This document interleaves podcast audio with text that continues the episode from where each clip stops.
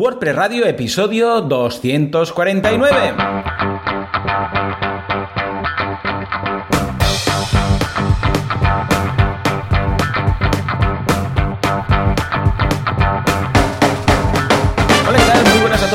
Bienvenidos a WordPress Radio, el uh, programa, el podcast en el que hablamos de WordPress, ¿eh? que es un CMS, la mar de cuco, lo usan unas cuantas personitas, más de la mayor, más de la mitad de la población mundial que tiene web, ¿vale? Eh, especialmente contando CMS. Y nada, pues aquí contamos qué cositas hacemos. ¿Quién hace esto? Pues Javier Casares, fundador, creador de Internet y el que pone las IPs cada mañana. Y Joan Boluda, servidor de ustedes, director de la Academia de Cursos para Emprendedores, boluda.com. Y si todo va bien, pues ahí al otro lado del cable tenemos a Javi. Javi, ¿qué tal? ¿Cómo estamos? Aquí estoy, al otro lado del, cable. Estos días, además, la, semana pasada estuve en, una mitad de, Granada y quiero hacer un poco de... ya empezar duro. es que, tío, me, pega, me, pegan, me pegan bronca los oyentes. Entonces me sabe mal. Bueno, a ver, antes de nada, estos días, lo que digo, he estado viendo gente y em, una vez más, a ver, sé que decimos cosas y que parece que seamos influencers o algo, pero quiero dejar claro, quiero dejar claro que en, muchas cosas de las que explicamos las, las, hablamos un poco desde nuestra experiencia, ¿vale? Con esto quiero decir que cuando, cuando comentamos de algunos plugins, de algunas formas de hacer, de determinadas cosas que creemos que nos gustan más o menos, no significa que eso sea así porque lo decimos nosotros, ¿vale? Y, pongo un ejemplo que, me han comentado un, par de veces y es, a ver, he de reconocer que es verdad que, que, nos hemos metido un poco con Elementor y los otros editores visuales. Sabía que iba por ahí, sabía que iba por ahí. Sí, sí, a ver, porque obviamente... es la piel fina, ¿eh? Esto, madre mía. Sí, sí, no. A ver, ya te digo, ¿eh? hablándolo con la gente lo entiendo. Y seguramente yo, yo, lo, yo lo sé, ¿eh? que, que yo tengo un humor un poco distinto. y entonces a veces digo cosas que luego no tal. Pero bueno, simplemente, por ejemplo, eso, pues que nosotros, tanto tú como yo, somos muy de Gutenberg, aunque al principio le metimos mucha caña, pero yo he, de reconocer que siempre he sido, siempre he sido muy pro Gutenberg y muy por, lo nativo de WordPress, es decir, si puedes evitar cualquier cosa extra, pues mejor. Pero también soy muy consciente de que ni todo el mundo es técnico, ni todo el mundo sabe de marketing, ni todo el mundo sabe de contenidos, ni todo el mundo sabe de alguna cosa. Y entonces, en el caso este, por, seguir con el ejemplo de Elementor, pues si a la gente le va bien editar su sitio con Elementor, pues para adelante.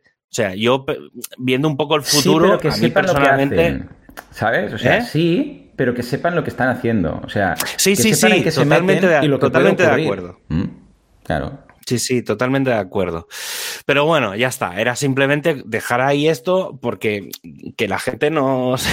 que es que de verdad que, que, no, que no va con ninguna mala intención. Lo dije por, el otro día, por ejemplo, dejé un comentario en plan de cuando hablamos de que, mm, de que esto, de que Elementor había sacado el Elementor Cloud y dije así en plan de coña, eh, pues que la gente de Elementor se vaya a ese hosting y hostia, gente que es que se lo ha tomado como, hostia, ¿qué está diciendo?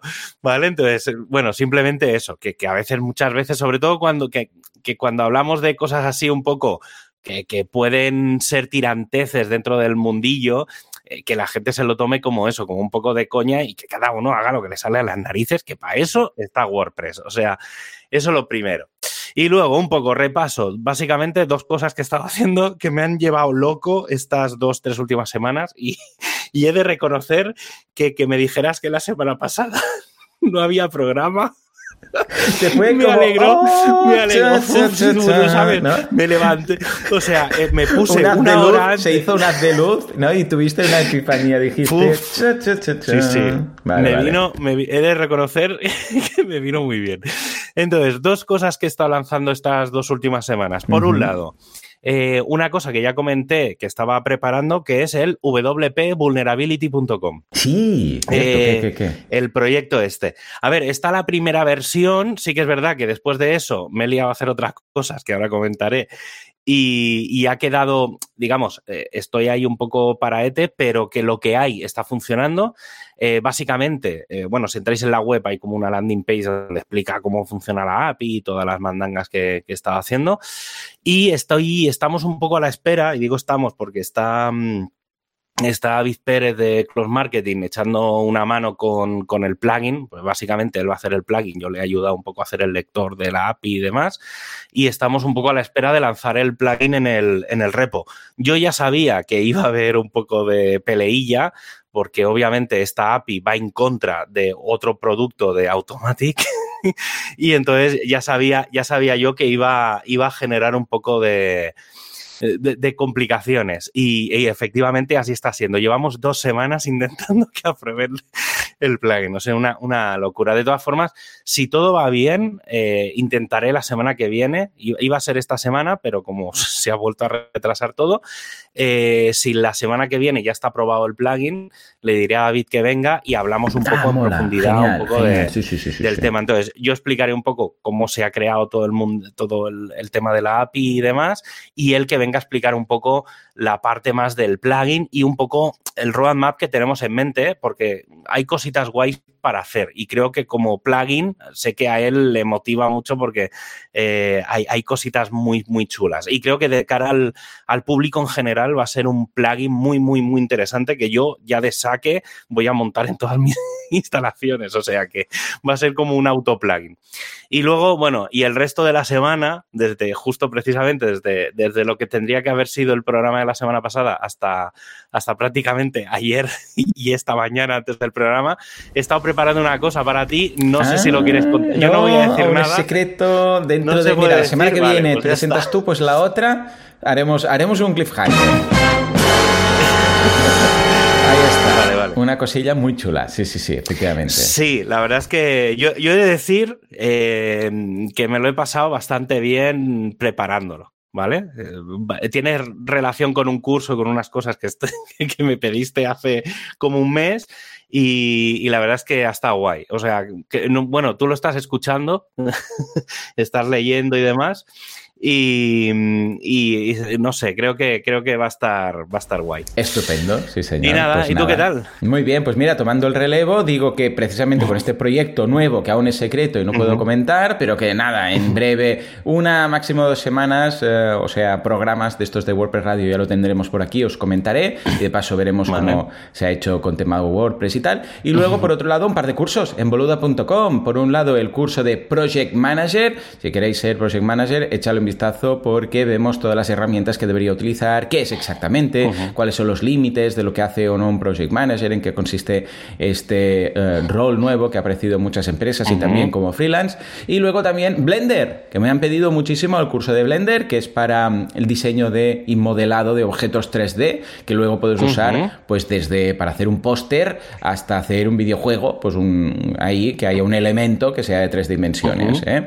Es un curso introductorio, si gusta, que de momento, eh, a ver, justo estamos grabando esto en martes, que saldrá miércoles, pero de momento el feedback de ayer fue positivo, con lo que en el caso que queráis un curso más avanzado, pues también lo veremos. Eh, recordemos que ya tenemos un curso de videojuegos, con lo que también podríamos llegar a hacer un curso de modelado 3D con Blender para videojuegos, porque la gracia de estos elementos es que luego se pueden utilizar, se pueden exportar, se pueden usar para otras cosas. Es una especie, para entendernos, de, de vector que luego ya dices, ah, pues lo exporto y lo uso, yo sé, lo tenía para un póster y lo uso para un videojuego. O sea, este tipo de cosas se pueden hacer. ¿eh? Muy chulo. No sé, si lo, no sé si lo llegué a contar hace un par de programas, pero se supone que Openverse va a dar soporte a, oh, este tipo de ficheros. Pues mira. ¿Vale? Es decir, a temas de cosas de 3D, objetos. Qué miedo si empezamos a importar todo lo que sea, todo lo que se puede crear en, Blender. Madre mía. Eh, pues no, no, lo sé, pero se, se, supone, bueno, supongo que Blender tendrá ficheros estándar, serán como ficheros abiertos estándar,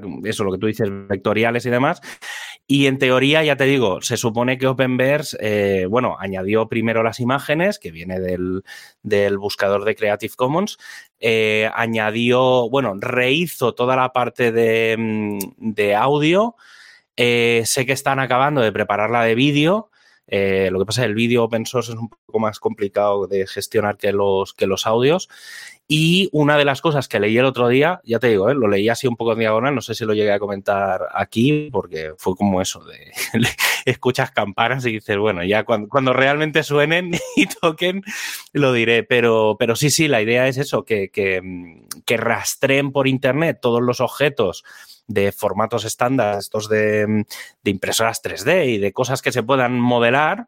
Y, la idea es que lo que, pues eso, que lo que puedas ir a ese buscador, al Openverse, y, y ya está. Y entonces te lo bajas, lo puedes editar y ya está. Mientras sea abierto y, claro, claro. ya está. Y Al ser estilo vectorial para entendernos, aunque no es destructivo, sino que tú puedes luego cambiar parámetros y cambiarle pues el color, no sé qué, no sé cuánto. O sea que muy chulo. Pues nada, échale un vistazo que está muy cuco. Y ahora sí, nos vamos a hablar de nuestro patrocinador. Sí, efectivamente, es que tenemos la suerte que en este universo del multiverso, SiteGround es una empresa de hosting. Que ojo que no siempre es así. Hay algunos casos en, por ejemplo, en, sin ir más lejos, en el universo N-13, que está aquí al lado, ¿eh? O sea, es una cosilla que dices, me, me equivoco, pues, eh, SiteGround, ¿qué fabrica? Patatas fritas, patatas fritas de estas de si haces pop ya no hay stop, pues hay unas con el logo de SiteGround, tal cual, eh, igual, muy ricas, eso sí. Pero aquí, si haces un site con SiteGround, no hay stop.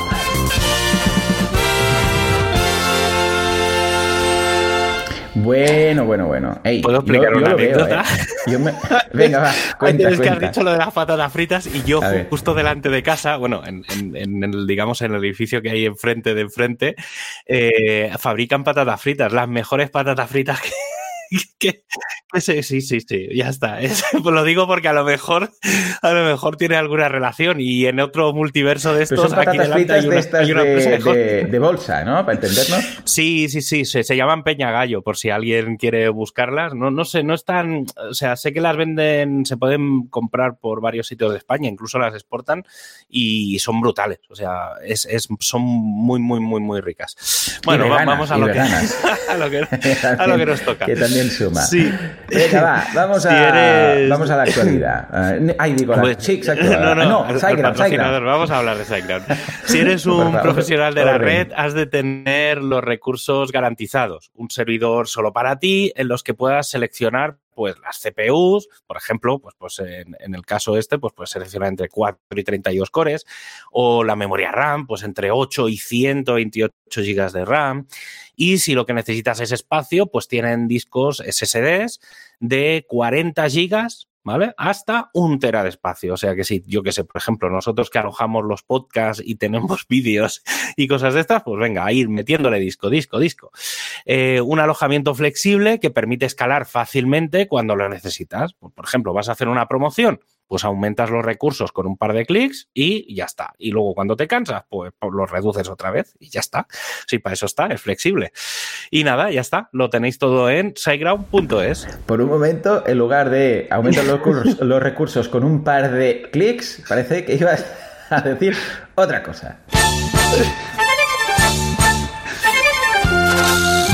Actualidad, prestualidad o qué pasa con Gutenberg, el editor y el 6.0. Madre mía, ¿qué año nos espera?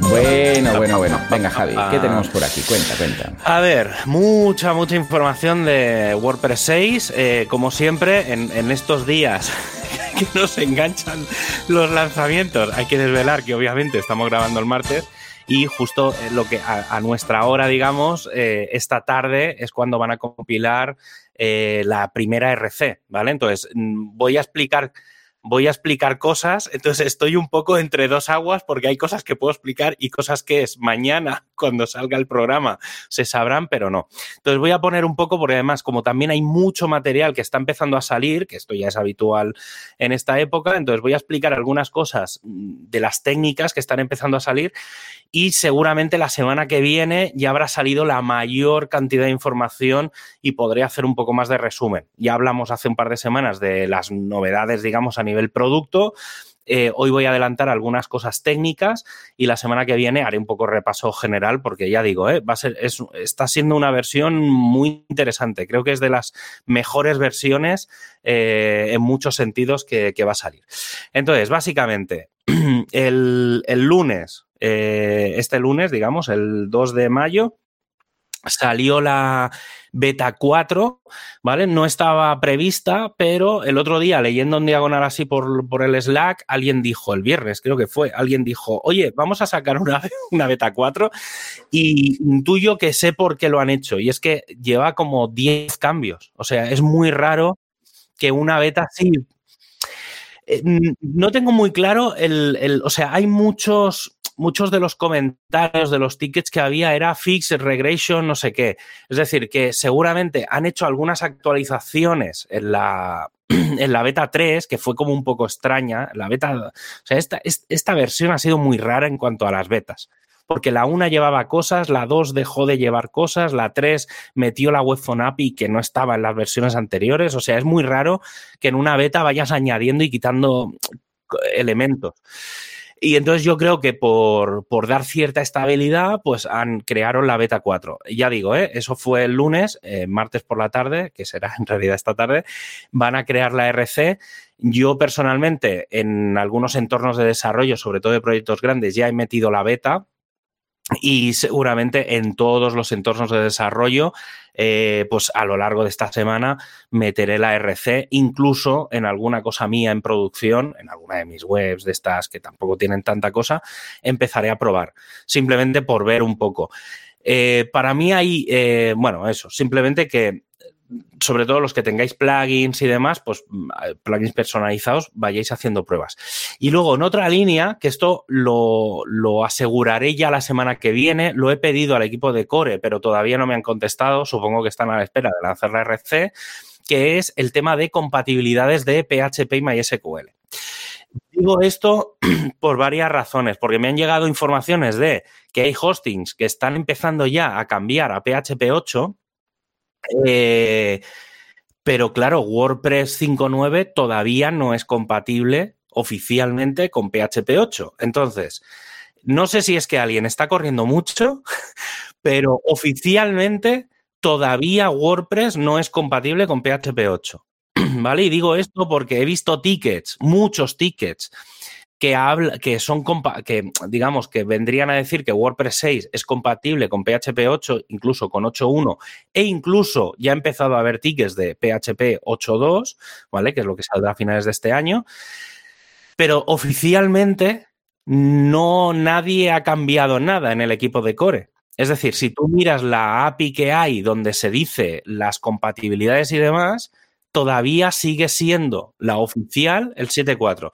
Lo digo porque hasta que no salga la RC no se va a anunciar, pero que no corráis, ¿vale? Es decir, yo ya he visto cosas que dicen que todo se solucionará en la 6.1 pero entiendo que se han corregido muchas cosas. Entonces, lo digo por eso, ¿eh? porque sé que hay hostings que han empezado a mover cosas y que han cambiado configuraciones y cosas, y, bueno, que, que, es un tema delicado, ¿vale? Eh, simplemente porque hay que probar muchas cosas y la gente tiene que probar. También he de decir que se están empezando ya a salir algunas vulnerabilidades, no voy a decir vulnerabilidades porque en el fondo no lo son, pero PHP 7.4 a finales de este año dejará de ser seguro y dejará de estar mantenido y entonces estamos en unas, ahí entre dos aguas raras y tiene que solventarse esto lo antes posible. Entonces, yo espero que se arregle, pero bueno, simplemente que lo tengáis todos presentes. La, intentaré la semana que viene tener la información 100% segura.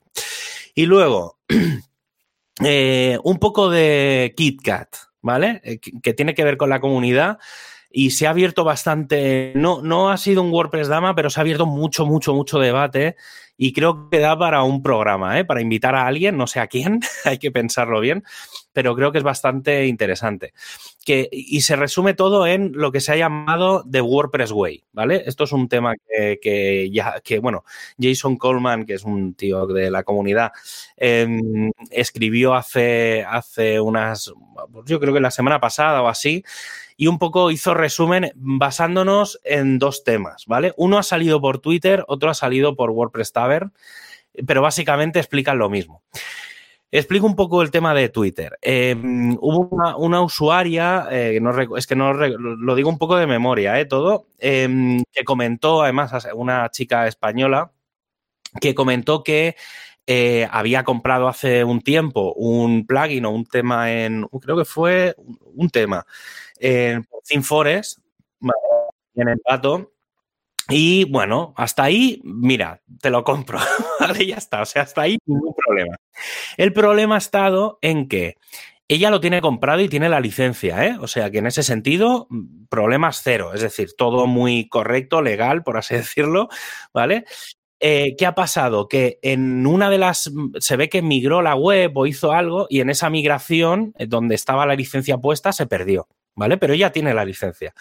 Y un día cuando fue a entrar al panel de administración, le bloqueó el acceso.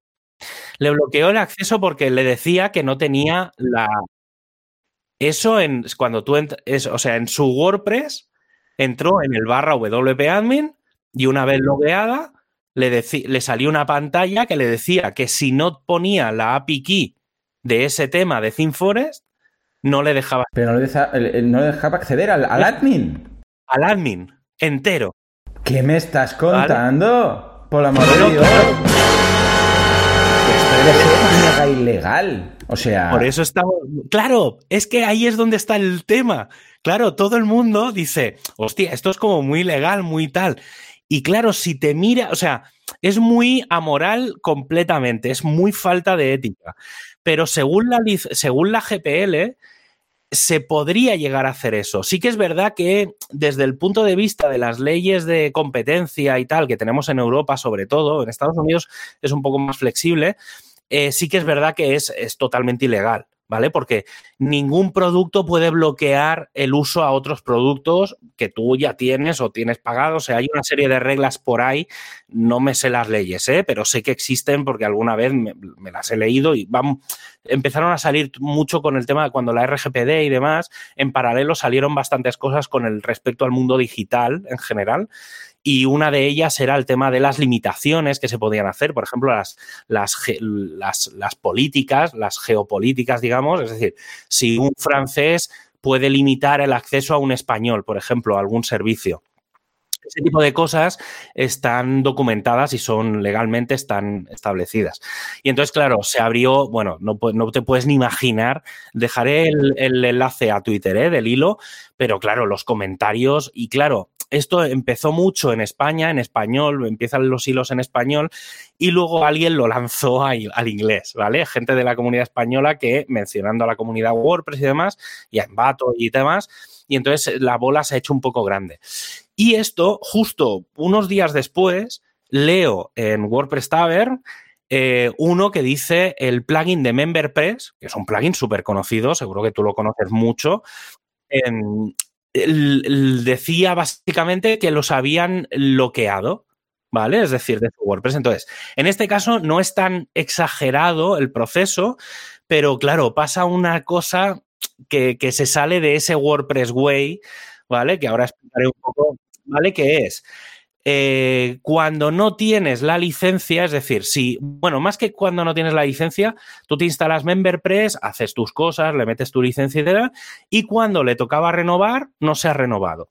¿Qué ha pasado en ese momento? Sí que es verdad que en este caso puedes entrar al panel, puedes hacer todo y demás, pero todas las funcionalidades de MemberPress dejan de funcionar. Es decir, si tú tenías algo restringido en la web, esa restricción ha desaparecido.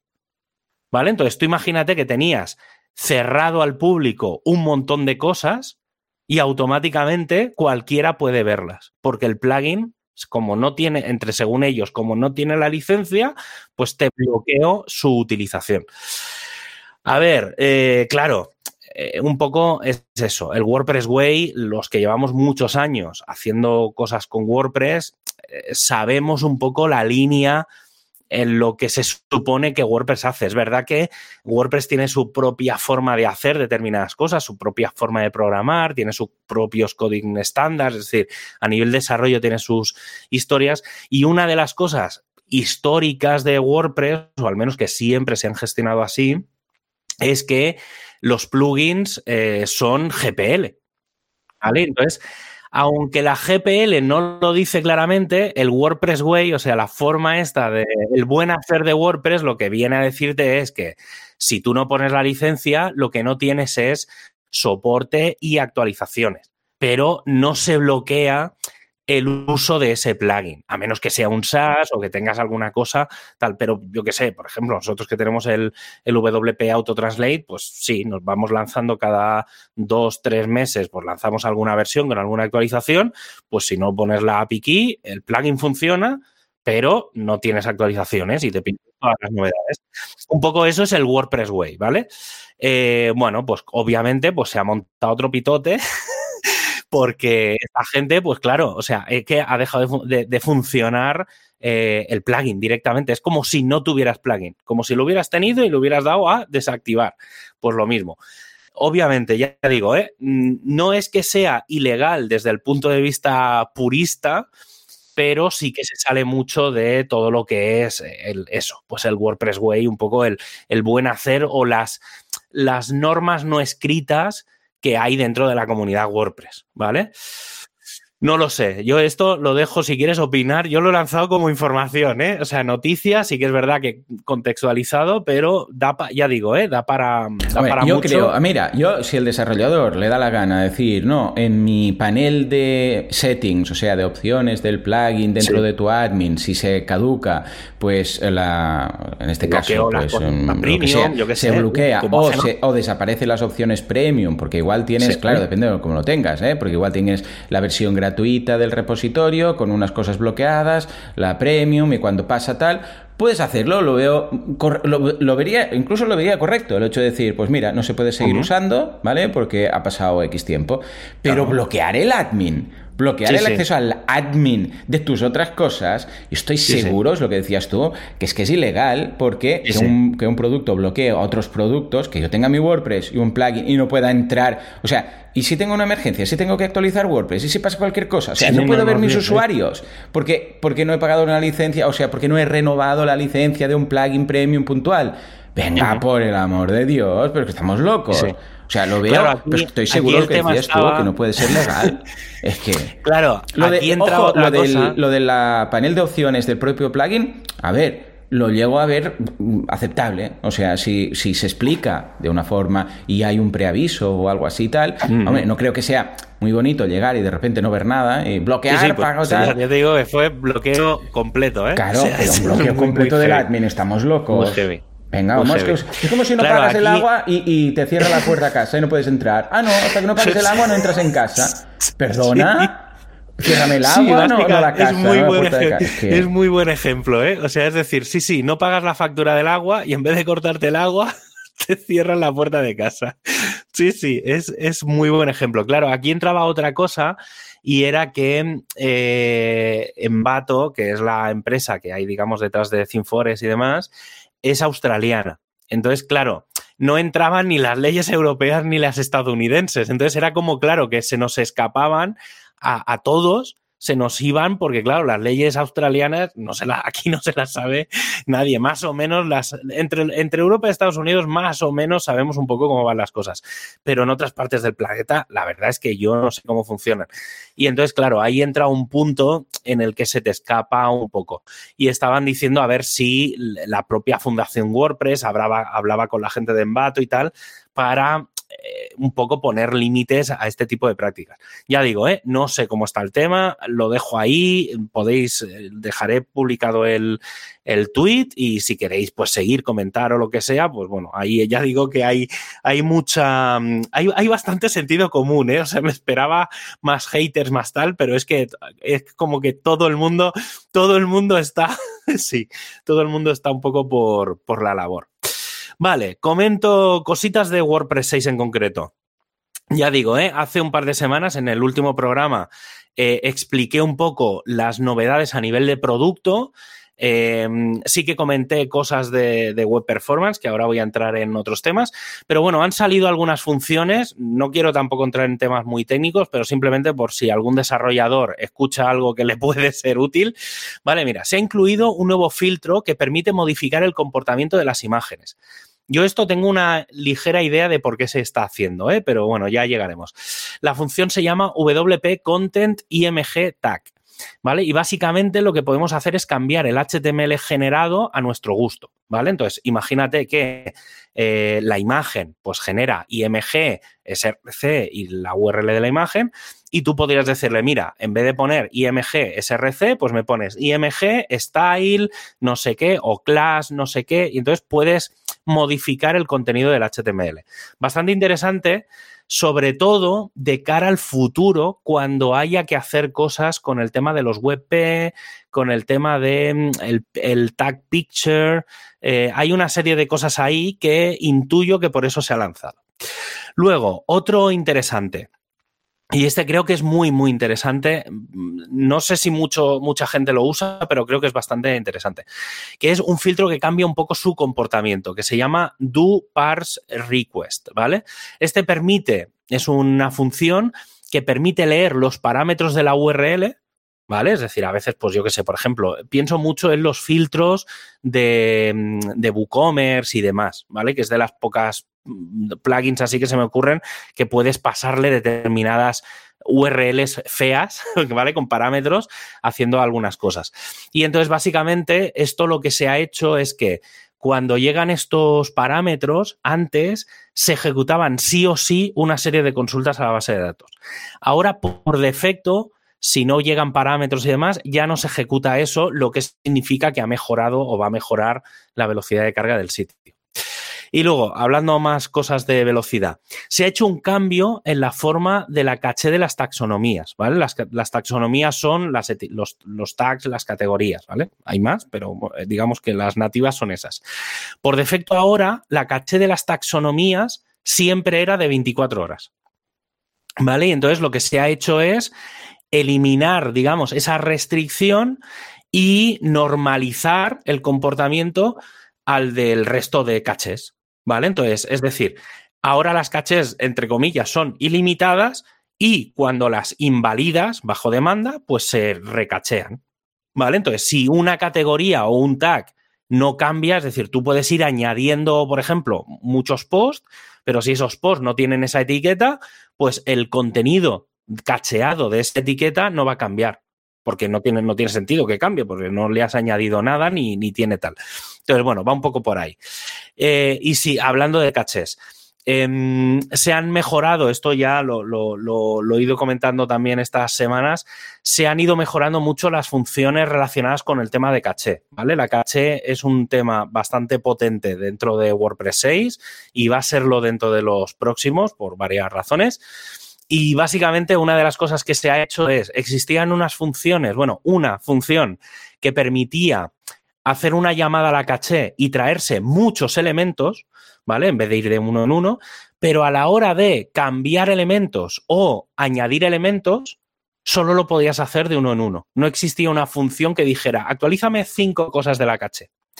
Y lo que se ha hecho es, digamos, normalizar o crear esas nuevas funciones para que en vez de hacerlas de una en una, eh, pues puedas guardar en la caché 10 cosas a la vez, en vez de tener que ejecutar 10 veces la misma función. Obviamente esto desde el punto de vista de performance, volvemos a lo de antes, eh, también. Y luego otra cosa muy interesante, sobre todo porque al final sí que es verdad que no todo el mundo utiliza WP CLI, pero todos utilizamos crones, ¿vale? O sea, ya sean los internos de WordPress o los que puedes lanzar desde el servidor se ha hecho una cosa muy interesante y que, mm, sobre todo creo que puede ser muy aprovechable por gente que tiene plugins de estos de importar, exportar y este tipo de cosas, ¿vale? ¿Por qué? Mm, cuando tú, le, cuando, digamos, cuando ejecutas cosas a través de un cron o a través de WP CLI, eh, se carga todo en memoria. Y la memoria va creciendo, va creciendo, va creciendo. Y cuando acaba el proceso, se vacía la memoria. Pues se han creado unas. Claro, y el problema de esto era que, como hay, como tenemos, digamos, dos capas de memoria, de caché de memoria, una es la persistente, la que se guarda, digamos, en el disco o en, Redis o en Memcached, y la otra que es, digamos, la temporal. ¿Vale? Es decir, cuando tú estás ejecutando algo, pues vas cargando cosas en memoria y en paralelo las vas almacenando. ¿Qué pasa? Claro, esto como estaba todo muy unido, Em, no podías, digamos, desligar una de otra. Y entonces lo que se ha hecho es crear como un una línea de caché diferente, que es la que se llama la del runtime, ¿vale? Que es la que se ejecuta en tiempo real. Y entonces, ¿qué se puede hacer? Que todas las cosas que vas cargando en caché en un cron o en WP CLI, cuando las dejas de necesitar, las puedes eliminar de esa caché. ¿Esto qué hace? Que, tú, por ejemplo, ¿eh? y vuelvo, eh, no creo que a corto plazo, pero por ejemplo, plugins tipo el WP Import y cosas así, seguramente acabarán aprovechando esta función nueva. No creo que todavía estén listos, pero supongo que en las próximas semanas lo harán. Entonces, por ejemplo, si tú tienes un plugin o tienes el o importas un CSV de productos, Claro, ¿qué pasaba? Tú ibas leyendo productos, ibas leyendo productos, leyendo, leyendo, leyendo, y eso se iba cargando la memoria. Y claro, si tenías un CSV de 10 megas, pues llenabas 10 megas de memoria. Con esto, cada vez, por ejemplo, ¿eh? cada vez que lees un producto, como ese producto ya lo has procesado y ya no lo vas a utilizar más, lo puedes eliminar de la memoria. Entonces, mm, simplemente los picos, es decir, en vez de llegar a un pico de 10 megas de memoria, puedes llegar a un pico a lo mejor de 1, 2, 3K de memoria. ¿Por qué? Porque vas leyendo y vas eliminando, vas leyendo y vas eliminando. Vas cargando memoria y descargando de memoria. ¿Esto qué hace? Que se consuma mucha menos RAM y todo funcione mucho mejor, porque se pueden ejecutar muchas más cosas a la vez.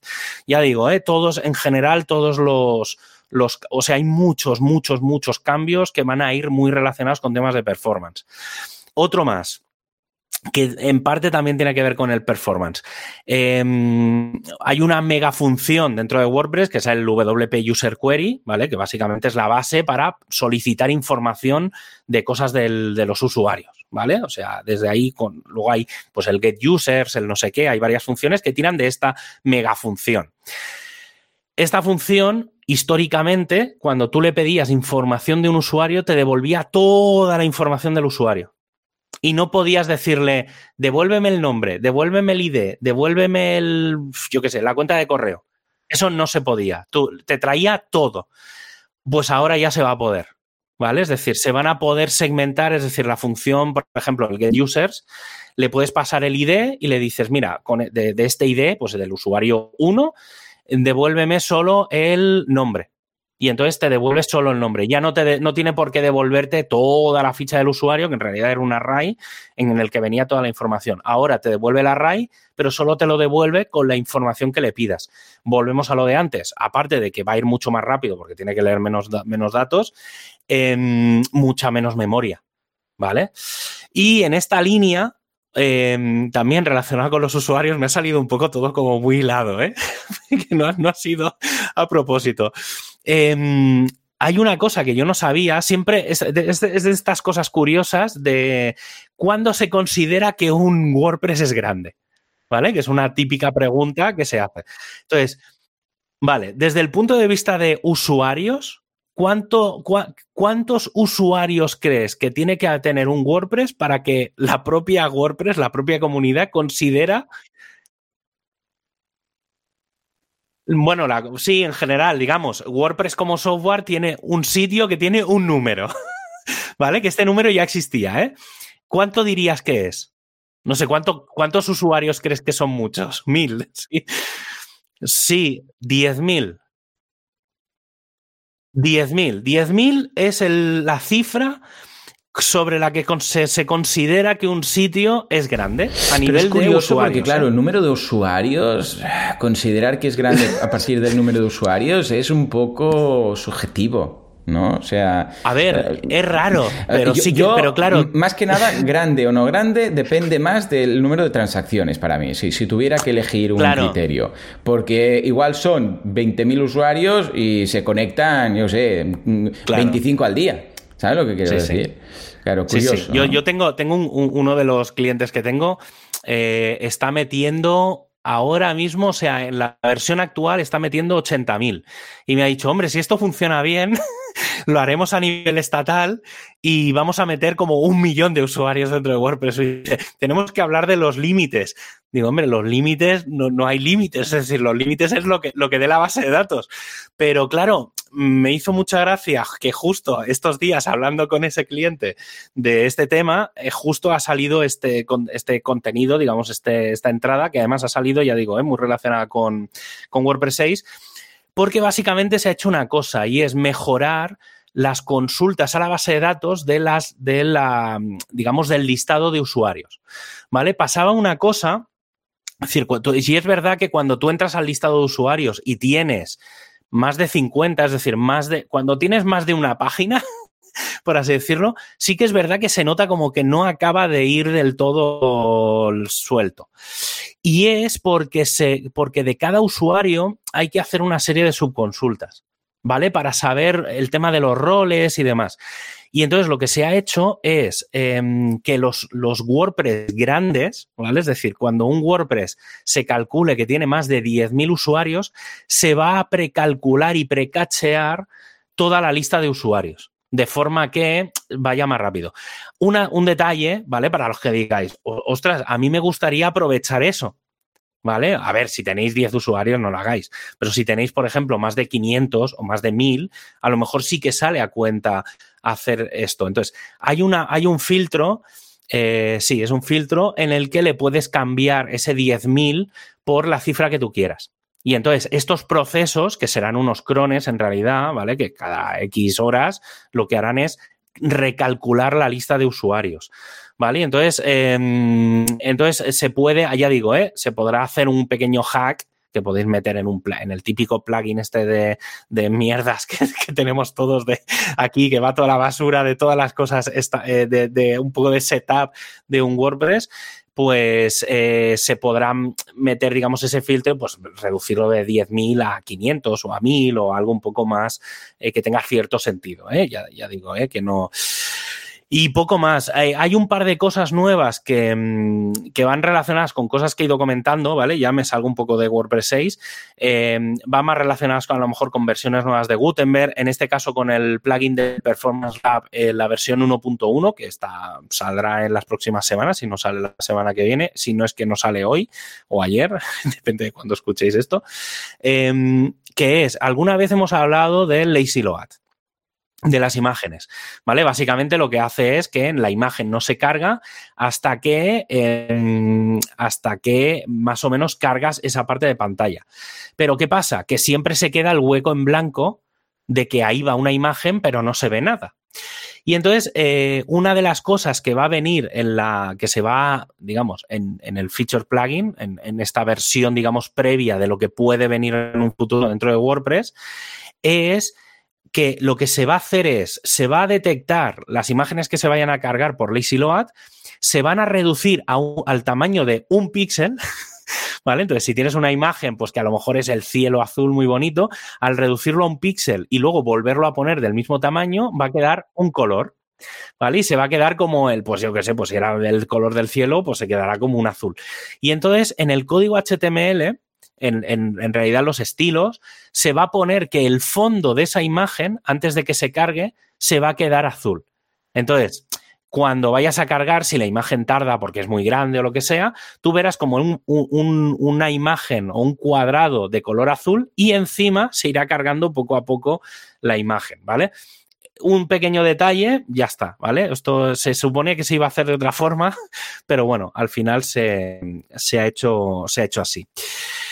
Y como última cosa, simplemente como comentario, justo estos días, eh, sale el programa, o sea, este podcast saldrá el día 4, eh, por la tarde además, o sea que justo dentro de un mes, justo dentro de un mes, a más o menos a la misma hora que sale este podcast, eh, se habrá acabado la WordCamp Europe. ¿Vale? recordad que claro, digo, por eso lo decía, porque la WordCamp Europe es del 2 al 4 de junio. Eh, pues mira, justo más o menos cuando salga el podcast empezará el after party. o sea, sí, dentro de un mes. O sea que sí, sí. Em, que por cierto, ya te he marcado la agenda. Ya lo, bueno, ya lo he comentado aquí. Yo voy a estar toda la semana, voy a estar toda la semana en, en Oporto, obviamente no voy a poder grabar porque no voy a, no voy a tener todos los medios técnicos, porque no me voy a ir con el micro encima. Entonces, esa semana seguramente no habrá programa porque obviamente estaré por allí y tal, pero obviamente a la semana siguiente haremos un especial WordCamp Europe eh, seguro, ¿vale? O sea, porque pienso estar allí con, la oreja encima de todo lo que, lo que pase. Además, no, no tengo claro si Matt Em, va a estar físicamente allí o si va a entrar por vídeo, pero sé que hay una charla de Matt. ¿Vale? Entonces puede estar, sí, ¿vale? Eh, ya digo, eh, muy interesante, se plantea muy, muy guay la WordCamp Europe. Eh, pensad que hace 10 años, o sea, va cumple, este año cumple 10 años la WordCamp Europe y hay cosas muy, muy, muy guays. El sitio es increíble, va a haber una zona de mm, expositores brutal, brutal. Van muy buenos patrocinadores. Es brutal, brutal. No puedo decir otra cosa. Sí, por, ah, por cierto, los que tengáis niños, eh, hasta 16 años, o sea, que, ya de niños, de, niños tienen poco, va a haber guardería. Servicio de guardería gratuito. Los tres días, todo para que los padres que tengáis niños y queráis ir y queráis olvidaros de los niños durante la WordCamp, los podréis encalomar allí, que habrá gente que se encargará de, los niños. Y otra cosa que han dicho, que bueno, que tiene cierta lógica, porque la idea es que vayan dos, tres, cuatro mil personas, es que eh, cuando estemos dentro del, en el interior, aunque las mascarillas en Portugal, en teoría, no son obligatorias ya, cosa que también pasa en España y en otro, en general, prácticamente en todos los sitios. Eh, sí que va a ser muy, muy, muy, muy, muy, muy recomendable que todo el mundo la lleve. ¿Vale? Es decir, que seguramente el evento todavía este año eh, veremos a todo el mundo pues con mascarillas y demás. Personalmente yo todavía sigo llevándola y demás, o sea que no me parece, no me parece una mala, una mala idea, aparte porque, claro, gente de muchos países del mundo, muchas posibles variantes. Ya he estado leyendo, por ejemplo, que va a venir gente de Estados Unidos, de India, o sea, va a ser un evento muy, muy, muy grande.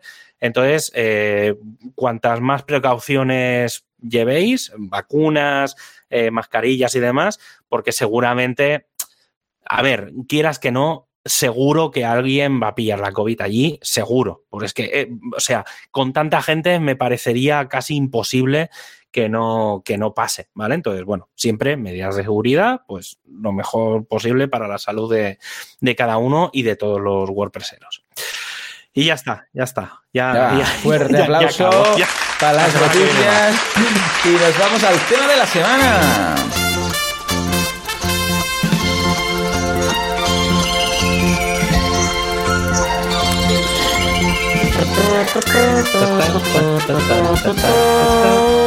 Bueno, bueno, bueno, Javi, te cuento. Estos días he estado haciendo, porque de vez en cuando, aunque yo tenga ya como mi pack de plugins que suelo utilizar habitualmente y que digas, bueno, estos con los que trabajo y tal, eh, siempre voy, cada X tiempo voy revisando, a ver, ¿no? Porque no te quedes encallado con un plugin que dices, bueno, siempre he tenido este, siempre uso este, porque hay cosas nuevas y que igual no estoy perdiendo algo, ¿no? Y este fin de semana lo hice con plugins de SEO. Dije, bueno, venga, vamos a ver plugins de SEO, ya no solamente para mí, porque yo utilizo Genesis, que ya tiene incorporado lo mínimo que considero de, necesario, ¿vale? Pero también para clientes, porque, claro, pues bueno, tiras de Yoast, lo típico, y dije, voy a, voy a analizar cuatro, ¿vale? el otro día estuve, te, puedo asegurar que el otro día estuve hablando de esto con otra, te lo juro, te juro que porque no sé por qué empezamos mm, en general de los plugins de SEO. O sea, empezamos a hablar, no recuerdo muy bien por qué, y dije, claro, me decían, claro, es que yo uso Genesis, entonces, claro, o sea, lo que me estás diciendo tú, o sea, todas esas conclusiones las estoy reviviendo en mi cabeza, porque ya te digo, ¿eh? justo tuve esta conversación con dos o tres personas, además, más o menos en la misma época, que me preguntaban, un poco el, el resumen fue, qué plugin de SEO usamos, porque los que tenemos, hostia, pues van como van. Y dije, ah, pues no, no lo sé, digo, es que claro, digo, como yo no suelo usar muchos, y ya sabes, el, ya conoces mi plugin este, el que te paso de tanto eh, Exacto, ese de GitHub chungo que, tal y cual, ¿no? Sí, sí, sí. Pero como a mí me funciona, pues yo ya tiro. Claro, Pero, claro, claro. No, a ver, yo ya te digo, tiro con lo mínimo que dices, no, no, mira, yo con lo de Genesis, o uno de estos, como lo que me pasaste y tal, y ya está. Pero para clientes que dicen, hombre, quiero, quiero algo algunas cosas más y tienes que tirar de uno de estos que tienen un poquillo, bueno, pues eh, de, desde lo necesario más un poco a extraordinariamente mucho que sobra y mm, un 10% de lo necesario, ¿vale? Bueno, y son cuatro, grandes cuatro, ¿vale? Tenemos eh, el más histórico, que es el All-in-One SEO Pack, era pre-Yoast, ¿vale? Que yo de hecho recuerdo que lo usaba, incluso recuerdo que Yoast se quejaba de ciertas cosas y recuerdo leer, leer su, su blog eh, cuando solamente tenía un blog diciendo voy a lanzar un plugin de SEO y tal, ¿no? Y lo recuerdo perfectamente que dije, ah, pues mira, este que sabe mucho y lo sigo hace tiempo, tal y cual. Luego, claro, se ha convertido en un dinosaurio el tema, pero vamos. Ah, ¿Qué sería el siguiente? All-in-One SEO Pack por un lado, ah, perdón, All-in-One SEO por un lado, yo SEO por otro. Luego, Rank Math, que también seguramente lo habréis escuchado en muchas ocasiones, Rank Math SEO. Y finalmente, The SEO Framework, ¿vale? Estos cuatro son los que probé. De hecho, también incluso Ah, hice una encuesta en mi grupo de Telegram, tengo un, ah, perdón, en mi canal de Telegram, tengo un canal de Telegram a cerca de 2.000 personas que están, si vais a boluda.com barra Telegram podéis estar ahí, y de vez en cuando hago encuestas y pregunté, ¿qué plugin de SEO os gusta más? Y bueno, la respuesta fue que en un 59% Yoast, ¿vale? En un 31% RankMath, en un 5% All-in-One SEO, que me he sorprendido que eh, RankMath ha arrancado tan fuerte comparado con All-in-One SEO, que hace mucho tiempo que estaba por ahí. Y finalmente un 4%, ahora mira, justo un 5% de SEO Framework. Pues este pobre desgraciado, el de, SEO Framework, resulta que es el que más me gusta de todos. Claro que sí. Los probé todos. A ver, cosas que me tiran para atrás. Instalar un plugin y que de repente me diga, me salte un asistente, ¿vale? Que me quita del, admin de WordPress, me lleva a otra cosa que no tiene nada que ver, que no ves ni, ni WordPress por ningún lado. Que dices, Dios mío, ¿qué ha pasado con mi site? ¿Vale? Y que te diga que te tienes que conectar a su sistema rollo Jetpack ¿vale? De conéctate aquí. Esto ya a mí, personalmente, esto me revienta, ¿vale? O sea, es un plugin de SEO. ¿Qué me estás contando? Y APIs y llamadas y no sé qué. O sea, no. Otra cosa es que, bueno, cuando tú lo conectes, haya por ahí en algún momento, si quieres, un asistente, pues aquí, pero que ya que te quite y que te haga conectar algo, perdona, conectar, ¿de qué estamos hablando? Y esto me lo hacía tanto RankMath como All-in uh, como, um, all in One, ¿vale? Que dices, por Dios, ¿qué, ¿qué, dices? Y luego todo lo que sobra. O sea, lo que he valorado es los plugins que tienen menos mierda, ¿vale? Para entendernos. Es decir, colores por todos lados que no pintan nada, o sea, que en el admin de repente ves ahí en colorcitos en el menú de la izquierda. Para mí, ya, pecado mortal, que una y es que soy muy purista en estas cosas. Y que en el menú de la izquierda, en el menú del admin, te aparezca todo en, en blanco, ¿no? Todos los títulos en blanco, ese gris tal. Y de repente uno en lila a mí me revienta. ¿Vale? O sea, vamos a, vamos, vale, sí se puede hacer, muy bien, pero pon, pon, lo normal, como el resto de, de plugins. De, WordPress Way, ¿no? Claro, de WordPress Way, o incluso en settings, porque no puedes poner de, no, tu, tu plugin ahí, y además que ocupa dos líneas, porque es súper largo, y queda ahí un tocho, o añades más padding arriba y abajo. Eh, esto rompe lo bonito que es el, admin. Bueno, no sé si bonito, pero lo ordenadito que está. Bueno, en fin. Sí, pues nada, empecé a mirar y de todo lo que había, el que más me gustó por su simpleza, por su WordPress Web, por su... Ojo, que tiene, tiene upsells incluso. Lo que pasa es que no están en el admin. Tiene unos upsells, unas extensiones, pero no tiene la versión pro, sino que tiene pues unas extensiones puntuales para ciertas cosas, ¿vale? Pero que lo tuve que buscar, o sea, tuve que ir a la web de, de, SEO Framework y buscar a ver qué tenía de extensiones y tal, porque en el admin, o sea, si está, es mega discreto porque no lo he encontrado. Además, usa la Setting Page API, o sea, API, o sea, que, que no es colores por todos lados, ese típico, esa página típica de, de, un plugin que entras y ves que se ha cargado todo todos los estilos y todas las cosas de WordPress y ha metido ahí un PHP mm, que va por ellos, no es WordPress Way ni por asomo, ¿no? Y esto Yoast, ojo, también lo hace. Tú ves las metaboxes de Yoast eh, que tienen los posts y dices, esto, mm, esto aquí es un pegote Perdonen, pero esto es un pegote. Que, ojo, son aspectos em, eh, estéticos. Vale, de acuerdo, pero mm, no sé, no lo veo, ¿vale? Cuando ves una metabox que dentro lo que hay ahí, cosas que no tienen que nada que ver, cosas con punto, eh, con borde redondo, no sé qué, dices, mm, pero no ven que esto queda aquí como embutido, ¿vale? Bueno, total, eh, que este me ha encantado. Además, hace todo lo que espero de un plugin de SEO y algunas cosas más que se las dejo pasar porque dices, bueno, dentro de todo tampoco tampoco molesta tanto y se pueden incluso desactivar, estilo, por ejemplo, tema de, de los, um, los sitemaps, ¿vale? Que dices, bueno, esto ya lo hace WordPress, pero tampoco molesta, ¿vale? Entonces, os hago un recorrido de lo que tiene y también te haré alguna pregunta puntual, Javi, porque hay algún aspecto que aún no lo acaba de entender. Primero, uh, bueno, tienes opciones general. Uh, las opciones generales, básicamente, lo que te permite es quitar uh, de, de, de, la vista de superior, de la barra de administración superior, que no aparezca ahí, y luego que cuando ves los posts o los listados de posts o de páginas y de tal, que ahí no uh -huh. te aparezca uh, los, el típico sistema de semáforos que muchos de estos plugins tienen, uh -huh. ¿vale? Yo personalmente, como ya sé cuando escribo algo lo que voy a hacer a nivel de SEO, esto a mí me molesta y lo quito, ¿vale? Básicamente es esto. Y luego te permite que en el excerpt, y en, o sea, que en la description, meta tag description y en la etiqueta SEO, uh -huh. uh, perdón, title, pues te aparezca un contador del, del número de caracteres que te queda, incluso pues ves ahí como una barra a medida que te acercas al límite, rollo, ojo que todo Google te lo va a cortar. ¿eh? A partir de aquí, esto te lo... Bueno, pues esto lo puedes activar o desactivar. ¿eh? Uh -huh. Luego, tiene también el tema de las canonical, que te dice si quieres que detecte el tema de las canonical, del HTTPS, uh -huh. para que no haya temas de duplicidad. Luego también te pregunta cómo quieres uh, gestionar el tema del timestamp, es decir, de si quieres meter la hora o no quieres meter la hora en las timestamp. Y luego las exclusiones, de hay algo que quieras que no se indexe, que no... O sea, un custom post type que digas, no, este no, porque hay muchos custom post type que son internos, que realmente sí. ni siquiera están en el frontend, con lo que dice, yo sé, pues uh, custom layout, no sé qué, o formatos o cosas de estas raras, pues estas les dices, esto olvídate como si no existiera, te lo quita del sitemap, te lo quita de todos sitios. Uh -huh. Claro, los del core puede más o menos saberlo, pero los de los plugins, claro, un plugin de SEO yeah. ignora si un plugin ha añadido un custom post type que, que está fuera uh -huh. o que está dentro, ¿vale?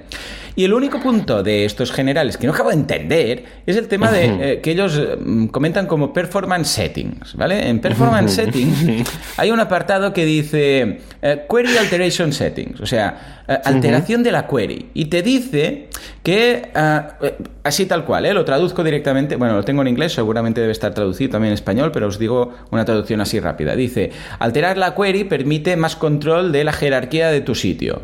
Esto para uh -huh. mí nada es lo mismo, no, no, no entendía lo que me ha dicho, ¿vale? O sea, ¿qué? Y luego dice, si tu página web tiene cientos o, o, o miles de páginas, estas opciones pueden afectar a la, a la a performance, ¿vale? Sí. Y entonces me dice, ¿quieres activar la...? Me dice que hay dos formas de activar esto, en data, uh -huh. o sea, por base de datos, por un lado, o bien por site, en el otro lado. Y me dice, uh -huh. si quiero activar esto en la búsqueda de resultados, o sea, enable search query alteration, y luego en uh -huh. archive query alteration. Me lo he mirado, lo he leído tres veces, o cuatro, o cinco, y no sé qué me está contando. Es lo único que no acabo de entender aquí. Javi, ¿cómo lo ves? Ayer, ayer me mandaste una captura. Un pantallazo, y, sí. Y te, y te, contesté, perfecto. Sí, o sea, sí, sí, ni me lo tuve que mirar porque sabía perfectísimamente de qué iba esto. Claro, es que no acabo de explicar. El... Alteración de la query es hipergenérico. ¿Qué quiere decir no, alteración no. de la query? Sí, además esto, esto es que, claro, va muy relacionado con el tema de las cachés. Entonces, eh, y claro, tiene mucha relación con el performance.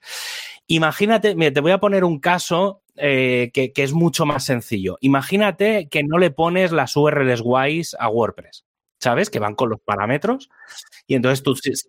Efectivamente, claro. Y entonces, por ejemplo, tú imagínate que estás en el contenido 100 ¿vale? Por lo tanto, la URL sería, pues yo qué sé, me lo invento, ¿eh? boluda.com barra interrogante p igual a 100 y después haces una búsqueda sobre esa misma página. Y entonces el parámetro de búsqueda en WordPress es la S, ¿vale? Entonces sería ampersand S igual a eh, hola, ¿vale? Porque has buscado hola.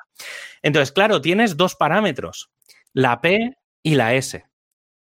Claro, pero también podrías tener la misma web y el mismo resultado poniendo barra interrogante s igual a hola ampersand p igual a 100. La URL es, es, la, es, o sea, el contenido resultante es exactamente el mismo. Pero claro, tienes en una, S, en una URL tienes p y s y en la otra tienes s y p. Imagínate esto con 10 parámetros. Claro, las combinatorias, en este caso tenemos solo dos combinatorias porque es una opción o la otra, pero con tres parámetros, claro, esto es exponencial. Entonces, ¿qué es lo que se suele hacer? Esto es muy genérico, ¿eh? lo hablo para y que sirve para cualquier proyecto. ¿eh? eh y ahora lo, lo, llevo al tema del SEO. El tema que es que normalmente una de las cosas que se suele hacer cuando tienes muchos parámetros o trabajas con parámetros es ordenarlos. ¿Vale? Entonces, cuando te llega una URL, lo que se suele hacer es coges todos los parámetros, digamos, el, nombre del parámetro, los valores da un poco igual, y lo que haces es, lo que se suele hacer es ordenarlos alfabéticamente. De esa forma, claro, de esa forma, las URLs siempre serán iguales. Es decir, si alguien te llega con la P y la S y tú dices, no, no, yo primero siempre pongo el post y luego pongo las búsquedas, ¿vale? O sea, un poco la ordenación te la pones como te da un poco la gana. Y entonces que de esa forma, si una vez, si alguna vez te llega una URL con los valores al revés, tú haces como una redirección interna o hace, bueno, puedes hacer una serie de cosas. Yo históricamente, por ejemplo, lo que hacía era una redirección 301 contra mí mismo en la que eh, ordenaba los parámetros y entonces le daba al usuario la URL correcta.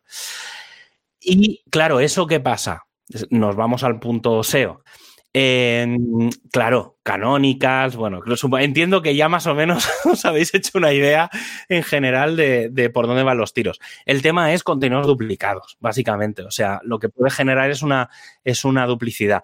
Va muy relacionado eso, sobre todo con, con que a WordPress le puedes pasar cualquier parámetro y demás. Eh, si los parámetros no están controlados o demás, pues se puede hacer. Por ejemplo, si tú a una URL le pasas otra vez el parámetro P, él intenta eliminarla porque no tiene sentido, porque te llegaría dos veces, ¿vale? Te llegaría la URL chula, porque ya sabes el ID, pues barra blog, barra eh, hola, ¿qué tal? Interrogante P igual a 100. No, coño, hola, ¿qué tal? o P igual a 100. Entonces, ese tipo de duplicidades hay que eliminarlas. Luego, otra cosa es dónde lo quieres hacer, si lo que tú dices del page, de la base de datos y demás. Obviamente, hacerlo siempre en la base de datos es más costoso en el sentido de que, claro, tienes que hacer una serie de cálculos, pues irte a la caché y demás. Si la web está cacheada, es bastante rápido. Pero bueno, va un poco por ahí. Esto sobre todo también se hace mucho en las CDNs precisamente por esto, para no tener mil veces la misma imagen eh, cacheada de formas diferentes porque le pasas varios parámetros o varios tamaños y demás, y entonces se suele hacer. Es, bastante práctica habitual, ¿eh? no suele hablarse mucho de ello, pero desde el punto de SEO es muy, muy, muy importante eh, que cuando llega una URL la limpiemos. ¿Vale? Porque si no te pueden atacar. O sea, un ataque clásico es, pues, y sobre todo en un WordPress, pues yo qué sé, pues eso, eh, interrogante A igual a 1, A igual a 2, A igual a 3. Claro, el contenido es el mismo, pero tienes infinitas URLs que te están fastidiando. Entonces, el canonical es muy importante precisamente eh, por eso. Y va un poco en esta relación, ¿eh? O sea, otra cosa es que lo hablen por temas de performance y demás, pero en realidad tiene más que ver con los canonicals que no con temas de performance. Yo, yo personalmente, si lo lleva, es algo que yo activaría. Porque si te llega algún tipo de ataque de SEO negativo o alguna cosa de estas. A ver, entiendo que. claro, yo, yo, creo que dependerá más del tamaño de la web y de la si tienes caché, si no lo tienes. Eh, depende un poco mucho. Si no tienes caché de base de datos, es decir, si no tienes un Redis o alguna cosa, te diría que es mejor hacerlo por página. ¿verdad? Por, caché de página. Si tienes caché de base de datos, pues en la base de datos está bien. O sea, al final, porque es más, digamos, es más consistente. Se almacena una vez y ya está. Seguramente el de página se cachea en la caché de página y cada vez que se regenera la caché, se tiene que recalcular ese, ese contenido, ese componente. ¿Vale? Entonces, mm, eh, depende, ya digo, ¿eh? depende un poco de las configuraciones. En este caso, depende mucho de la configuración del hosting. Si tienes caché, ya digo, ¿eh? si tienes algún tipo de, caché de base de datos, Redis, Memcache, algún plugin, em, en teoría ahí funcionará, porque esto seguramente se guardará en un transient o en alguna cosa. Habría que ver un poco dónde lo guarda, pero, pero sí, Sí, sí, hay la opción de Transient Cache Settings también para, para optimizar el, el, caché de generación de, del sitemap. Claro. Mm, vale. Sí, sí. Vale, pues nada, uh, ya no, me he quedado peor, ya no sé si activarlo, no activarlo, iré haciendo pruebas, de momento lo voy a dejar eh, desactivado y si veo que tengo problemas, pues entonces ya empezaré a tequetear porque en principio como ya tengo un plugin de caché, pues esto lo, debería tener, ¿vale? ¿vale? aparte de esto, el resto ya es muy self-explanatory, ¿eh? como dicen los americanos. Básicamente tengo una opción de título que me permite seleccionar el si quiero un guion, una barra, bueno, típico para separar el nombre del site de la página que estamos viendo en cuestión. Si hay algún título que tiene HTML, pues lo puedo quitar. Bueno, estas cosas raras, ¿vale? Si quiero o no añadir el nombre del site antes o después, porque también puedo decir que no. Si quiero poner un prefijo, pues dices, mira, pues voy a poner este prefijo siempre, lo que queramos. Luego las metadescripciones, ¿vale? Las metadescripciones básicamente te permiten tanto si no tienes nada, opcionalmente yo esto lo tengo desactivado, pero opcionalmente en función de un algoritmo que tienen ellos, porque esto, precisamente este plugin, de hecho se llamaba al inicio de todo Autodescriptions, porque la idea era que con la información que tienen de Google y la información de la página te generaban una, auto, una descripción de forma automática. Eh, ahí quedaba, ¿vale? Lo que pasa es que, o sea, si pillaban, por ejemplo, del Exert y tal, lo que pasa es que si la rellenas, pues ya está. Entonces se utiliza la de relleno, y, o sea, la que tú le dices ya está, ¿vale? Ah, pero si no, podrías activar esto. Es decir, si las páginas que me las he dejado, pues bueno, esto, ¿vale? Quiero, quiero colocar esto, esta opción de autorrelleno antes que Google haga de, las suyas, que te pone ahí un cacho del inicio, un cacho de la fecha, bueno, hace cosas rarísimas, ¿vale? Luego, opciones de la home. Es decir, ya sabemos que la home en muchas ocasiones, especialmente si no es una página propiamente, dices, ¿dónde pongo yo lo del SEO? Pues si es una página y dices, esta es la home, pues lo pones ahí. Pero si es la página de posts, dices, bueno, ¿y, dónde lo administro? bueno, pues lo puedes hacer aquí. Entonces puedes ponerle el, meta, el title, la meta description, puedes añadir cosas antes o después. También a nivel de social, eh, tiene Object Graph, ahí digo Open Graph, con lo que puedes añadir pues lo que quieras en Twitter, en Facebook, en todas partes. Y también lo de robots, ¿eh? Follow, archive, lo típico. Que un día de estos hablaremos de robots TXT, pero no el que os imagináis, sino de otro. Ya veis, Dentro de poco, dentro de poco. Por otro lado, también tiene uh, los, uh, los post-type uh, settings, es decir, los que quieres y los que no quieres que entren, ¿vale? Y en el caso que le hayas dicho que sí, que quieres los post-types, puedes hacer lo mismo con cualquier post-type, ¿vale? Luego, Open Graph, ¿vale? ¿Qué te permite? Que le llamas Social Media, Settings, que creo que está bien porque que un plugin de SEO incorpore esto, teóricamente, no es un tema de SEO, ¿vale? Porque el, Open Graph es el Open Graph, punto, se acaba, ¿vale? Pero veo que va muy ligado, dices, vale, vale, lo acepto. Mm, quizás sería para otro plugin de Open Graph, pero lo vamos a dejar pasar, ¿vale? Pues, ¿qué podemos hacer? bueno, eh, primero. Eh, no, es, no es SEO, es SMO, ¿no? Social Media Optimization. Claro, pero sí, sí, bien visto, bien visto. es, es un, mm, un hermano vamos a ponerle, ¿no? Sí, Entonces ahí te deja elegir si quieres poner las Open Graph, las Facebook Meta Tags, las Twitter, eh, Twitter Meta Tags también y eh, temas de OEmbeds también, si quieres utilizarlos o no, ¿vale? Y bueno, básicamente lo, típico que te deja o bien usas el mismo o si quieres en una de las redes usar un título distinto, porque dices, ah, es que no va a caber la descripción en Twitter. Antes sí que Twitter era de 140 caracteres, con lo que igual la descripción que eran de 160 o así, pues no cabía, pero hoy en día yo no conozco a nadie que ponga una foto en Facebook distinta que la foto de Twitter, distinta que la descripción de no sé qué, ¿vale? Eh, o sea que ahí está. Y en postdates te deja elegir entre publish time o modify time, ¿vale? Es decir, que si ah, has actualizado, pues mira, te coloca esa y así pues las redes sociales pues también utilizan esa y en general en todos lados, no solamente redes sociales. Luego, esquema. Tiene un poco de esquema que considero que sí, que puede estar bien incorporar esquema, el tema de esquema. Bueno, poca cosa, ¿eh? Básicamente eh, el tema de los breadcrumbs, o sea, de, la, de, esto de pan, ¿cómo se llama? Las migas de pan, ¿vale? Y luego de eh, los sitelinks también. Si, quieres activar todo esto, que Google, si le da la gana, lo pone, si no le da la gana, pues no lo pone, ¿vale? Y luego lo mismo sobre el site. O sea, realmente el esquema depende del tipo de datos que tengas, pero hay algo genérico que es que, está prácticamente en todos lados. De webpage. Exacto, que es que es, eh, pues esta página es un es una organización o es una persona. Entonces, en este caso, que sea una organización, le puedes poner el nombre, si tiene un logo también, o sea, las cosas básicas. Pero realmente el esquema es que depende de, no sé, no, no va a tener un SEO de esquema de recetas si tu página no va de recetas, o sea, y va de un, directorio que va con persona, ¿vale? Pero el genérico de la propia web, pues es así, ¿vale? Luego, robots. Tiene la opción de, bueno, lo típico, uh, ya sabemos que es indexar, no, index, uh, follow archive. y archive. Entonces, estas son las típicas. Y puedes elegir mm. dónde quieres que aparezca, si quieres que sí, que no, si quieres que indexe, pues estas categorías sí. Por ejemplo, yo las etiquetas no las indexo, porque hay uh -huh. muchas veces podríamos tener con problemas con duplicados, ¿vale? Con contenido uh -huh. duplicado. Las categorías sí, pero depende, depende de cada uno, del, sí. del tipo de contenido que tengas, sí, etcétera, proyecto, ¿no? sí. Lo mismo con los autores, los, bueno, los formatos, evidentemente, pues no, no, uh -huh. no tiene sentido indexar los formatos, ¿vale?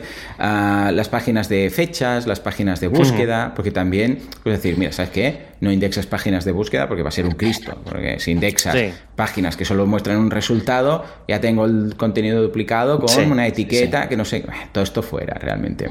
Los follows, lo mismo, y queremos aplicar no follow, la página de origen, para entendernos, es decir, no quiero uh -huh. que, yo qué sé, pues las, mm, la, los autores tengan follow en sus enlaces, uh -huh. o la página de búsqueda, la página no sé qué. Ojo, estamos hablando que es la página de origen, la que tiene el enlace. Uh -huh. ¿eh? no a la página de destino, sino la de origen, uh -huh. que todo lo que esté aquí tenga no follow. ¿Mm? Y lo uh -huh. mismo con Archive, que Archive básicamente es el caché del de, de Google de turno de, de cuando uh -huh. se archiva la información sobre esa página en los buscadores. Y nada, podemos elegir a nivel global de categorías, taxonomías, custom post types, etcétera, o todo el site. ¿eh? También puedes decir, no, no me indexes nada de este site, o, o no me archives nada de este site. Y ya está, ahí lo tenemos, que es bueno lo, más, lo, lo básico que podemos esperar de, del robots.txt, ¿vale? Hmm. Luego, tiene un apartado interesante, bueno, no molesta realmente, no creo considero que sea temas de SEO, pero eh, en parte sí, porque es el código de identificación de uh, Google Search Console, de Bing, ah, bueno. que existe, de Bing sí. Webmaster Tools, de Yandex, de Baidu y de Pinterest, bueno. que esto de Pinterest de SEO tiene poco, pero bueno, ahí lo han añadido. Yo soy más de hacerlo por... Realmente, realmente lo... Mi sitio preferido es por DNS, efectivamente. Por la DNS. Lo otro, eso, lo otro... Eso, eso, que tiene tanto peso en el mundo y no se, le, no se le valora. Exacto. Yo soy de DNS. Lo otro, lo de sí, subir sí, un también. archivo, no sé qué, todo esto sí, no lo veo. Pero bueno, entiendo que igual a alguien le da mucho miedo tocar DNS porque se le puede liar parda, aunque sea un TXT. Pero uh, bueno, entonces nada, copiar y pegar el código y ya te identificas en Google Search Console, que para mm. mucha gente pues le va a ir bien. Yo entiendo que esto no está pensado para solamente gente que sepa lo que podemos saber nosotros o algunos, algunas mm. de las personas de la, la, audiencia, ¿no? Sino para todo el mundo. Luego tiene una opción de sitemap que, bueno, personalmente lo puedes desactivar, ¿eh? ¿eh? Más que nada porque WordPress ya tiene el suyo, pero el que quiera un control más granular del sitemap, claro, WordPress hace lo que le da la gana. Es, esto es lo que hago y estas son mis normas, punto, ¿vale? Aquí pues te deja, te permite decir, bueno, lo quieres, eh, quieres poner un límite, por ejemplo, quieres uh, que esto sí esté, esto no esté. En cambio, WordPress el que tiene, bueno, es lo que va. Punto. Luego hay filtros, historias por código, pero bueno, esto te permite un control más granular, con lo que no me, no me molesta. Y último punto, el tema del feed, de si queremos uh -huh. capar el feed o no, el número de, número uh -huh. de caracteres. ¿eh? Yo creo que uh -huh. esto antes sí que estaba muy de moda, porque la gente quería, oh, yo quiero que la gente venga y si, y si el feed está todo en mi contenido, lo leerán en el feed, en el reader de turno. Y bueno, yo os digo algo, mmm, si tienes, si usas un reader, eh, quieres el contenido entero. Si no, si ves que va a estar sí. capado, ya dejas de. O sea, esto borrado. Ya no lo quiero. Porque el que usa un reader es porque le gusta usar un reader. Sí, sí. Entonces, claro, la idea es que esté ahí. El, si tiene que hacer clic en cada artículo para irlo a leer a destino, para sumar un page view, pues dirá, mira, da igual, no hace falta. O sea, yo lo quiero todo aquí Hay porque un... es, es, más cómodo. ¿Mm? Bueno, y Hay finalmente un, la opción de añadir el enlace, a, ¿eh? Típico. Algún inciso con el tema de los feeds. Históricamente, antes de. Mm, bueno, cuando salieron los sitemaps, hace un montón de años, eh, claro, no todo el mundo tenía sitemaps. Y en general, si tú te vas a. Mm, tanto en Bing como en Yandex como en, en Google, eh, si te vas al, al, Webmaster Tools de turno, y en, donde el, te pide lo de los sitemaps, si le pones la URL de un feed, se lo come. Es decir, el feed el feed se puede considerar un sitemap y es muy interesante porque el feed siempre van a ser los últimos contenidos publicados, lo que lo hace un sitemap un poco especial, porque claro, es el sitemap de las últimas actualizaciones. Entonces, está bien porque se considera un, un, pelín diferente y ayuda mucho, sobre todo si publicas mucho, a eh, el tema del refresco de los contenidos. Por eso me, gusta mucho lo que has dicho de, de, lo del tema de la fecha de modificación en vez de la fecha de publicación y demás, porque si se juega un poco bien, este se podrían hacer algunas cosas muy relacionadas con temas de frescura en, en el mundo SEO, digamos, ¿vale? ¿Sabes? Con el tema de que, los contenidos se vayan manteniendo frescos y tal. Está, es interesante, interesante. Efectivamente. Bueno, y aquí pues te permite esto. ¿eh? Caparlo, luego añadir la típica URL de este artículo fue publicado primero en no sé dónde, esto también se estila mucho, y luego la indexación de feeds, que dices, perdona, ¿Cómo? ¿Indexar los feeds? Bueno, no sé, igual en algún caso tiene sentido, pero, vamos, no, no, lo veo mucho, ¿vale? En todo caso, ahí está. Bueno, en general, un plugin que ocupa muy poquito, que eh, lo tiene todo centralizado. Además, os digo algo, para los que ya sabemos a lo que vamos, lo tenemos todo centralizado en, un bot, en un apartado que pone SEO. No pone ahí yo, no sé qué tal, no. Es una lupa, pone SEO. Y están ahí todos los desplegables. Y cuando sabes a lo que vas, lo tienes todo ahí, lo encuentras súper rápido, clac, clac, clac. Los metaboxes son muy simples también, tanto las que aparecen en las, en las categorías y taxonomías como en los propios contenidos. No está ahí escondido tres opciones, no sé. No, no, está ahí súper simple. Y para el que sabe a lo que va, esto es Ideal, ideal. Y es con el que me quedo, sin duda alguna. ¿Mm? A probarlo. Sí, sí, sí. te, juro que me lo voy a. Me lo, además, ya he visto, he estado mirando y es capaz de importar. No, no lo hay que probarlo, ¿eh? Pero por lo que he visto, es capaz de importar los contenidos, digamos, de SEO de otros plugins. Sí, o sea. esto lo hace mucho eh, entre ellos, los plugins de SEO. Puede, puede, estar, puede estar guay para importar algunas cosas históricas que tengas por ahí y tal. O si pasas de yo hasta estos o lo que sea, estará guay, estará guay. Efectivamente. Vale, guay, mola. Pues ya está, espero que lo probéis, ya os digo, ¿eh? es, muy facilito, o sea, lo tiene todo, sí que es verdad que cuando vas a la página de opciones tienes todo ahí seguido, pero es que a mí me gusta así. Si es que yo a veces voy a Options PHP, ¿sabes? Esa, esa página oculta de Options PHP que aparece todo el listado, pues como eso, pero con unas, em, evidentemente, pues con unas metaboxes, para entendernos, que puedes plegar, eh, plegar y desplegar, ¿vale? Y queda más cuco. Pero si yo ya voy ahí, para muchas veces, imagínate, este plugin para mí es perfecto. O sea, y a partir de ahora, ni Yoast, ni RankMath, ni historias. Voy a ir con este que estoy encantado de la vida. Muy fácil, muy, muy práctico. A no ser que sea un proyecto mío. Entonces ya pongo pues el típico de GitHub raro de no sé qué y uno de Crack, pero esto ya es porque queremos ahí rizar el rizo. ¿eh? En fin, pues nada, me voy a por los niños. Señores, hasta aquí el programa de hoy. Espero que os haya gustado. Como siempre, nos escuchamos de. Bueno, gracias por vuestras valoraciones de 5 estrellas en iTunes, que esto siempre se agradece. En Spotify también, que también se pueden poner estrellicas. Gracias por estar ahí al otro lado, porque con vosotros nos lo pasamos mucho, mucho mejor. Nos escuchamos dentro de una semana, dentro de 7 días, con más WordPress y más radio. Hasta entonces, adiós.